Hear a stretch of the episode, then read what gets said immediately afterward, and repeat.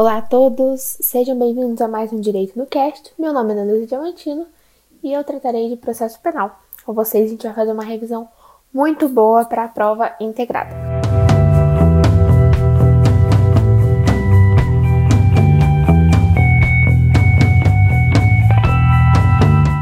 Vamos primeiro passar no caráter introdutório.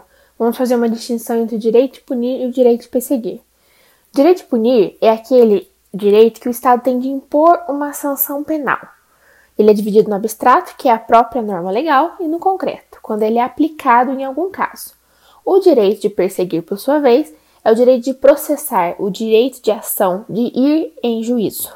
Nesse caráter introdutório, nós temos também os sistemas processuais penais. Temos o sistema inquisitório, que é aquele processo que é sigiloso, tem uma concentração de funções, não tem uma separação entre quem vai acusar e quem vai julgar. No sistema acusatório, por sua vez, a publicidade é regra, não tem o sigilo igual no inquisitório. Não tem concentração de funções, nós temos uma separação em quem acusa e quem julga.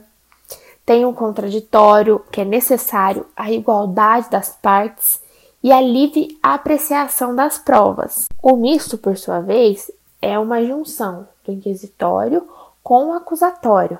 Então, ele é composto por uma fase investigativa, persecutória, preliminar, e depois ele vai ter uma fase que será acusatória. Para a doutrina majoritária brasileira, o nosso sistema é considerado como acusatório. Temos diversas previsões legais, como o artigo 5 inciso 55 da Constituição, o 129, inciso 1 o 212 do CPP e o 3A do CPP também. Já o Guilherme de Souza Nutti é um doutrinador de minoritário que ele diz que nosso sistema é misto.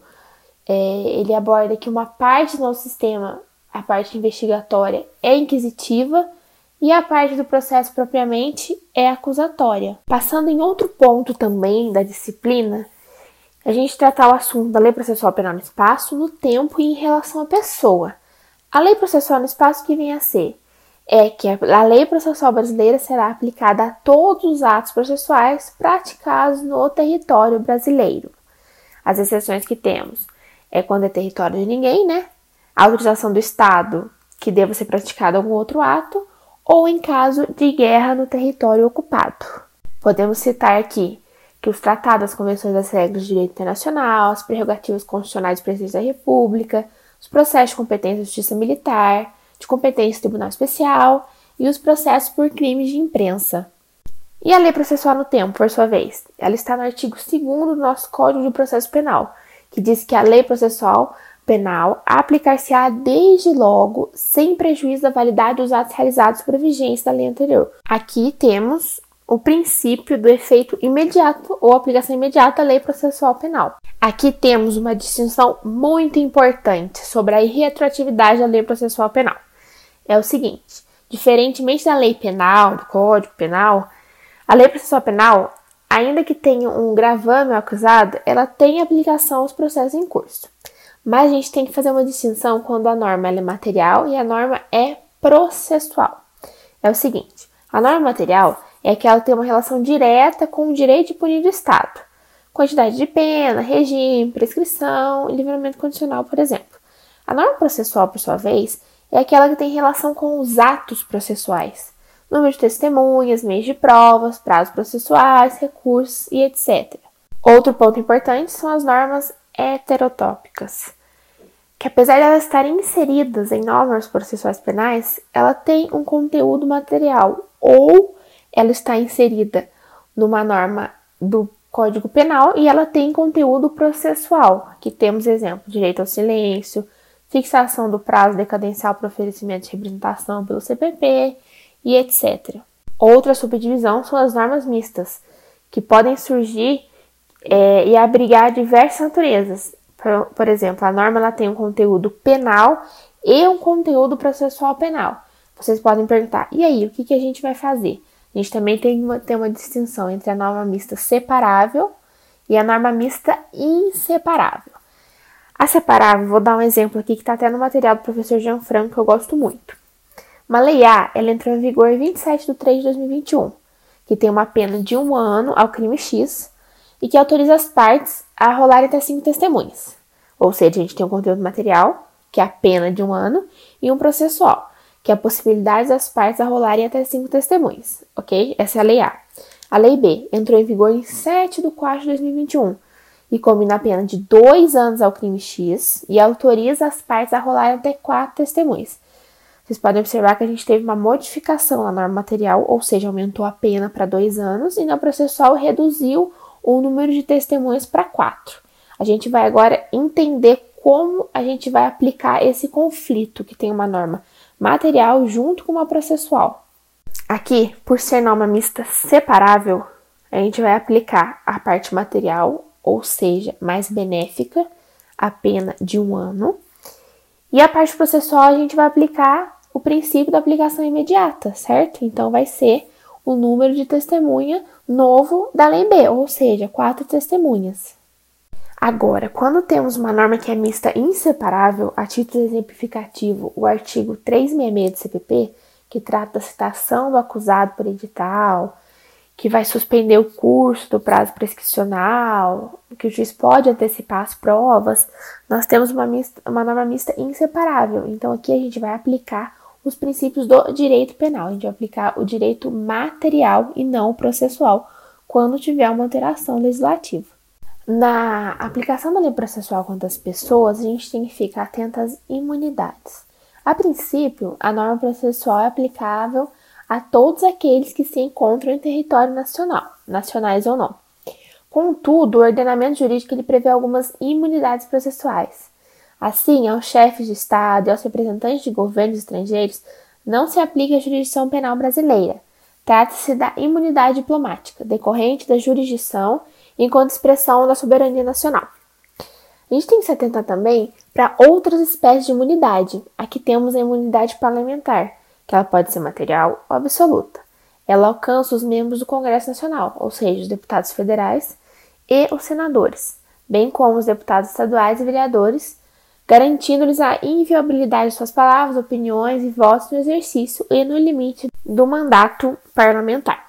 Agora vamos tratar um pouquinho dos princípios do direito processual penal. E eu já fiz um podcast anterior só sobre princípios, então vale a pena dar uma escutadinha, porque tá bem interessante. Eu coloquei bastante princípio, abordei bastante, coloquei exceções, expliquei. Mas aqui, nessa revisão para a prova colegiada ou integrada, eu vou aproveitar e vou falar um pouquinho dos princípios também. Irei começar pelo princípio do devido processo legal está previsto no artigo 5 inciso 54 da Constituição Federal. Esse princípio consiste na possibilidade das partes terem um acesso à justiça, a um processo justo, uma sentença justa, que seja de acordo com a lei. No processo penal, a gente consegue ver esse princípio, devido processo legal, com o direito que a parte tem de produzir provas, de um rito processual ser observado, do julgamento por um juiz imparcial, entre outros. Agora a gente vai falar um pouquinho do princípio do contraditório da ampla defesa. O fundamento legal dele é o artigo 5 inciso 55 da Constituição Federal. Ele, é, a gente separa essa, esse contraditório e essa ampla defesa. A ampla defesa está mais relacionada ao réu, ao acusado, mas abrange tanto o acusado bem como o acusatório. Ele impõe em favor de ambas as partes no processo. Essa ampla defesa, ela compreende tanto uma defesa técnica, bem como uma autodefesa. O que vem a ser essa defesa técnica? É aquela feita por um advogado, né, um defensor, e necessária, e irrenunciável, ainda que o réu não queira, tem que existir. A autodefesa, ela, a gente pode dividir ela em três. O direito de audiência é apresentar-se perante o juiz para dar sua versão dos fatos, né? Tá bem ligado aqui ao interrogatório. O direito de presença, ou seja, acompanhar juntamente com o advogado todos os atos da instrução processual. E o direito de postular diretamente, que é o caso do habeas corpus, que vocês sabem que uma parte pode impetrar habeas corpus sem o advogado. É, propor uma revisão criminal, postular em uma execução, enfim. Outro princípio que todo mundo conhece, que já foi alvo de muitas manchetes nos jornais e é assunto sempre, que é o princípio da presunção de inocência. Ele é uma regra de tratamento da pessoa não ser considerada culpada até o trânsito em julgado da sentença condenatória. Está previsto no artigo 5 inciso 58 da Constituição. Ele é uma cláusula pétrea, muito importante essa parte. Aqui temos que a regra é a pessoa ficar em liberdade, a exceção é a prisão. E essa prisão ela tem que ter uma fundamentação. Uma consideração importante que a gente pode ter aqui é que a prisão preventiva ela não pode ser usada para punir a pessoa previamente.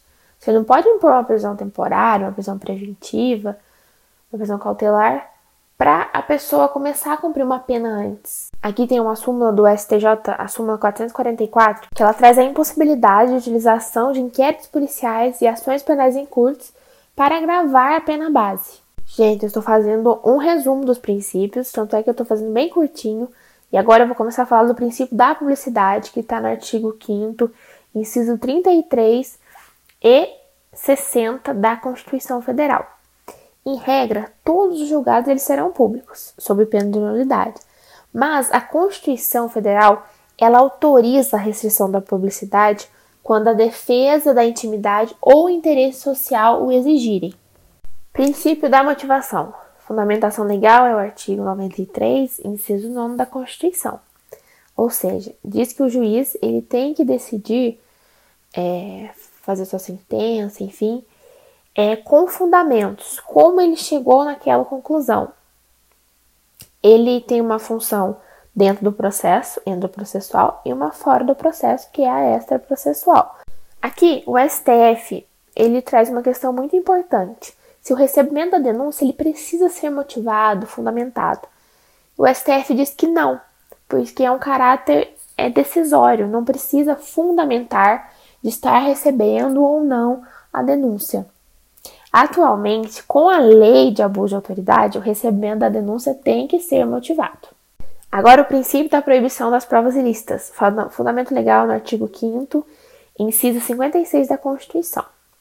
Aqui temos uma distinção entre prova ilícita, que é aquela que fere o direito material, exemplo, uma violação de domicílio, prova ilegítima, que fere o direito processual, exemplo, uma perícia feita por apenas um perito que não seja oficial, e a prova ilícita por derivação, que é aquela que, embora na sua essência ela seja, seja lícita, ela decorre exclusivamente de uma prova que é considerada ilícita ou ilegítima. Então, é aquela famosa teoria dos frutos da árvore envenenada. Agora trataremos do princípio do duplo grau de jurisdição. Fundamento legal. Artigo 102, incisos 2 e 3 e 105, 2 e 3 da Constituição Federal. Aqui temos, graças a Deus, a possibilidade do recurso. Então, o direito de devolver a outro órgão jurisdicional conhecimento de determinada matéria para visando modificar essa decisão que foi desfavorável à parte. Princípio do juiz natural e do promotor natural. Fundamento legal é o artigo 5 inciso 53 da Constituição. Esse aqui diz respeito à necessidade do órgão jurisdicional competente estar constituído antes da prática do fato, ou seja, estar previsto, né, Constituição, uma norma legal. É, aqui é para poder justamente vedar os tribunais de exceção que são proibidos no nosso ordenamento jurídico. Aqui temos uma separação na Constituição. Quando ele diz que ninguém será processado, nem sentenciado senão por autoridade competente, na parte ninguém será processado diz respeito ao promotor natural, nem sentenciado diz respeito ao princípio do juiz natural. Outro princípio de suma importância que muita gente observa na audiência de instrução de julgamento, quando, a, quando o réu, o acusado, ele diz que ele quer ficar silente, no momento da investigação também, princípio da não obrigação de produzir prova contra si mesmo. Está no artigo 5 inciso é, 63 e 2 da Constituição, e o artigo 8 e 2 a linha G, da Convenção Americana de Direitos Humanos. Aqui, o ponto principal é o direito ao silêncio. A pessoa não é obrigada a dizer a verdade e ela também ela não precisa praticar um comportamento que possa incriminar-se, por exemplo, uma cariação, uma reconstituição, um bafômetro. Aqui a gente tem um comportamento ativo, que a pessoa não pode ser obrigada a um comportamento ativo. Agora, situações que exigem um comportamento passivo do investigado, como um reconhecimento pessoal, aí é que ele é obrigado a realizar. Agora temos os princípios da celeridade, economia processual e duração razoável do processo. Tem muita ligação. Artigo 5 inciso 73 da Constituição. Celeridade quer dizer que vai ser rápido, né? A prestação jurisdicional vai ser rápida. Economia processual quer dizer que vai buscar obter o melhor efeito com a prática do menor número possível de atos, certo? E a duração razoável do processo, por sua vez, quer dizer oferte uma prestação adequada sem descuidar da legalidade. Vai evitar um prolongamento do processo ou de uma prisão sem necessidade. Outro princípio importante é o acusatório e o princípio do impulso oficial, artigo 129, inciso 1 da Constituição. O acusatório, ou iniciativa das partes, ou da ação da demanda, tem esses todos esses sinônimos, é, estabelece que cabe ao MP, que é o dono, né, o titular da ação penal pública, e a vítima ou representante legal, a promover a ação penal. O princípio do impulso oficial, por sua vez, ou da ativação da causa, ele diz que uma vez que iniciou a ação penal pelas partes, incumbe ao juiz zelar, mas ele não, ele vai impulsionar o processo, seguir o processo, mas ele não pode tomar atitude pelo início dele. A partir do momento que o juiz ele é provocado pelas partes, aí ele age pelo impulso oficial, aí ele segue o processo. Princípio da obrigatoriedade, fundamenta o artigo 5 do Código de Processo Penal. Aqui temos que nos crimes de ação penal incondicionada, a autoridade policial tem a obrigação de estar ao inquérito policial para apurar os fatos. Enquanto isso, o Ministério Público tem a obrigação de promover essa ação penal. Aqui temos um. Eu vou tratar de dois princípios ao mesmo tempo. O primeiro é o princípio da indisponibilidade da ação penal pública e o outro é da indivisibilidade da ação penal privada. Pode ser que aqui tenha confusão. No princípio da indisponibilidade, o Ministério Público, depois que ele oferece uma denúncia, ele não pode desistir da ação penal e nem do recurso como consequência. É, aqui temos que o juiz ele pode condenar mesmo se o Ministério Público pedir absolvição. É o que não se aplica à ação penal privada. O da indivisibilidade, por sua vez, ele não admite que você ofereça uma acusação, ou seja, propõe uma queixa-crime apenas contra um dos autores. Se você processou uma pessoa, você tem que processar todas, todos os autores. Exemplo de uma injúria, de uma difamação ou de uma calúnia.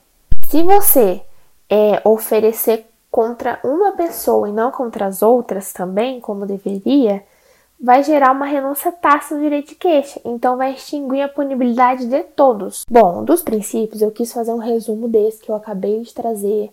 Tenho mais no meu podcast, no que eu postei anteriormente. E é muito bom dar uma escutada. Tem outros princípios que eu não trouxe aqui. E agora, para encerrar nosso podcast, para não ficar muito longo, cansativo, né?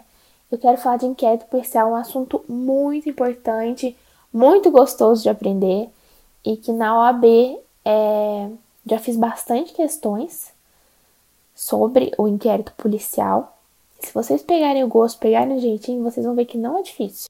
O inquérito policial ele é realizado para a gente apurar um crime, certo? A veracidade, a autoria e outras informações para que esse relatório, né, que o delegado faz, ele possa ser entregue ao Ministério Público que, que vai resolver se vai arquivar com base nos elementos né, de prova ou se ele vai oferecer uma denúncia.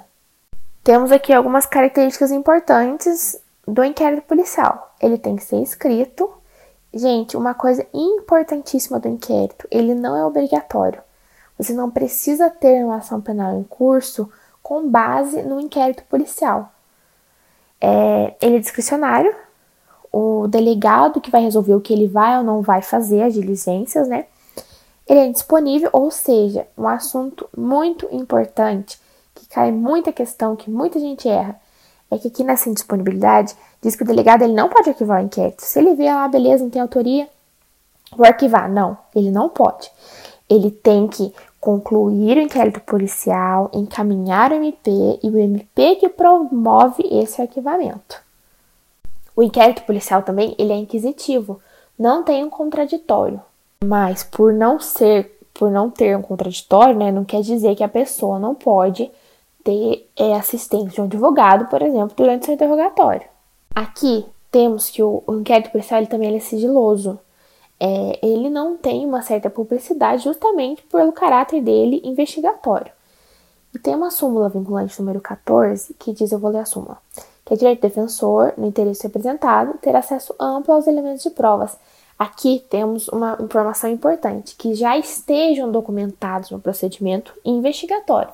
Se não tiver documentado, é, o defensor ele não pode ter acesso aos autos.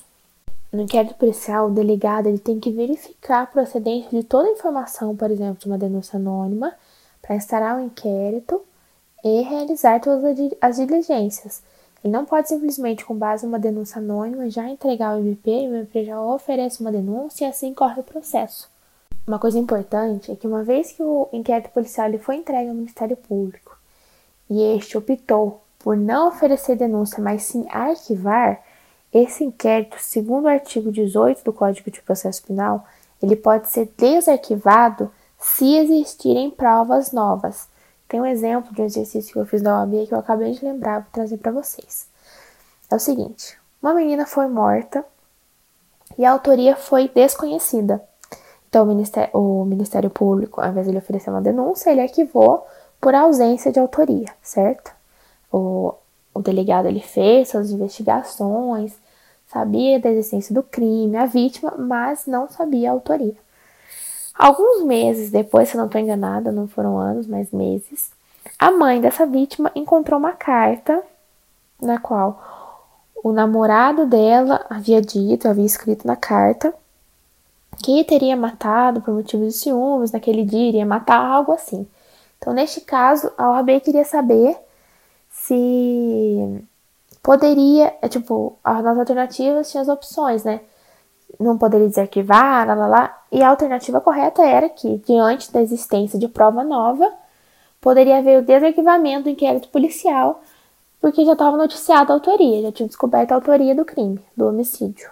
Bom, o último assunto desse podcast são as ações penais. Eu vou trazer as espécies de, ação, de ação penal, que temos ação penal pública incondicionada, a condicionada à representação, ação penal pública condicionada à requisição, ação penal privada exclusiva, ação penal privada subsidiária da pública e ação penal privada personalíssima. A regra geral é da ação penal ser pública incondicionada, que o titular é o Ministério Público. E ela é usada para o processamento dos crimes que envolvem não somente o bem jurídico violado da vítima, mas o interesse comum da punição do, pelo Estado. A grande maioria dos crimes é de ação penal pública e incondicionada. A identificação de um delito que deve ser processado por meio de ação penal pública, o próprio tipo penal vai dizer se ele é se o crime vai ser de ação penal pública, incondicionada, exclusiva e etc. Esse nome incondicionada é porque o Ministério Público pode oferecer uma denúncia, se a ação for deste modo, que não vai depender de uma representação ou de uma iniciativa de nenhuma outra pessoa. A ação penal pública condicionada à representação, por sua vez, ela também envolve o interesse comum de punição pelo Estado, mas ela tem um requisito especial para que o Ministério Público possa, Ministério Público possa oferecer uma denúncia, por exemplo, que é a representação pelo ofendido. A pessoa que teve seu bem jurídico lesado, ela tem que tomar a iniciativa de conseguir a punição do agente, e o Ministério Público vai ficar condicionado a essa representação para efetuar os procedimentos de acusação. A ação penal pública condicionada à requisição é uma situação bem específica é, quando tem um crime contra a honra do presidente da República, onde a proposição da ação penal ela vai depender da requisição do ministro da Justiça. Ela é semelhante à representação, mas tem uma diferença, é que no caso da ação penal pública condicionada à requisição, a iniciativa não vai ser do ofendido, mas sim do titular de um cargo oficial do governo, que é, no caso, do ministro da Justiça. A ação penal privada, diferentemente das duas que eu acabei de falar, ela vai se relacionar mais intimidamente com o ofendido e o bem jurídico deste que foi violado ou ofendido. É, apesar de se considerar essa gravidade da conduta do agente, aqui entende-se que a ofensa é extremamente específica à vítima e que, portanto, por ser específica a ela, ela que tem que tomar a iniciativa de propor uma ação.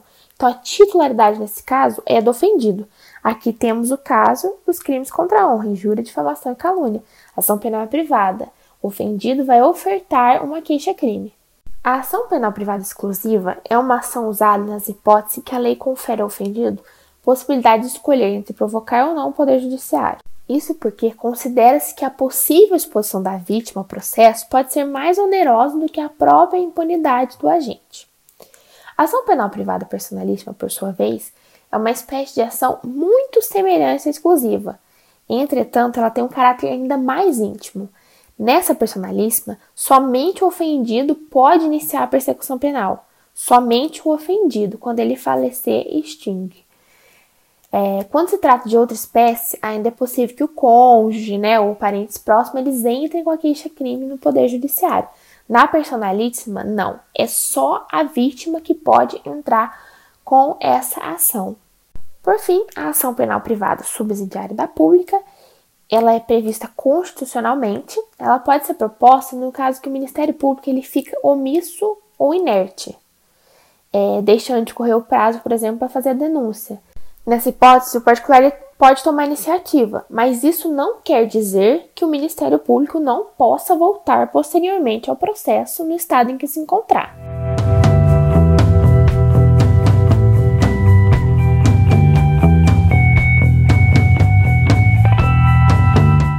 Gente, foi isso. Eu espero muito que eu tenha feito uma revisão bem legal para vocês, para a prova integrada.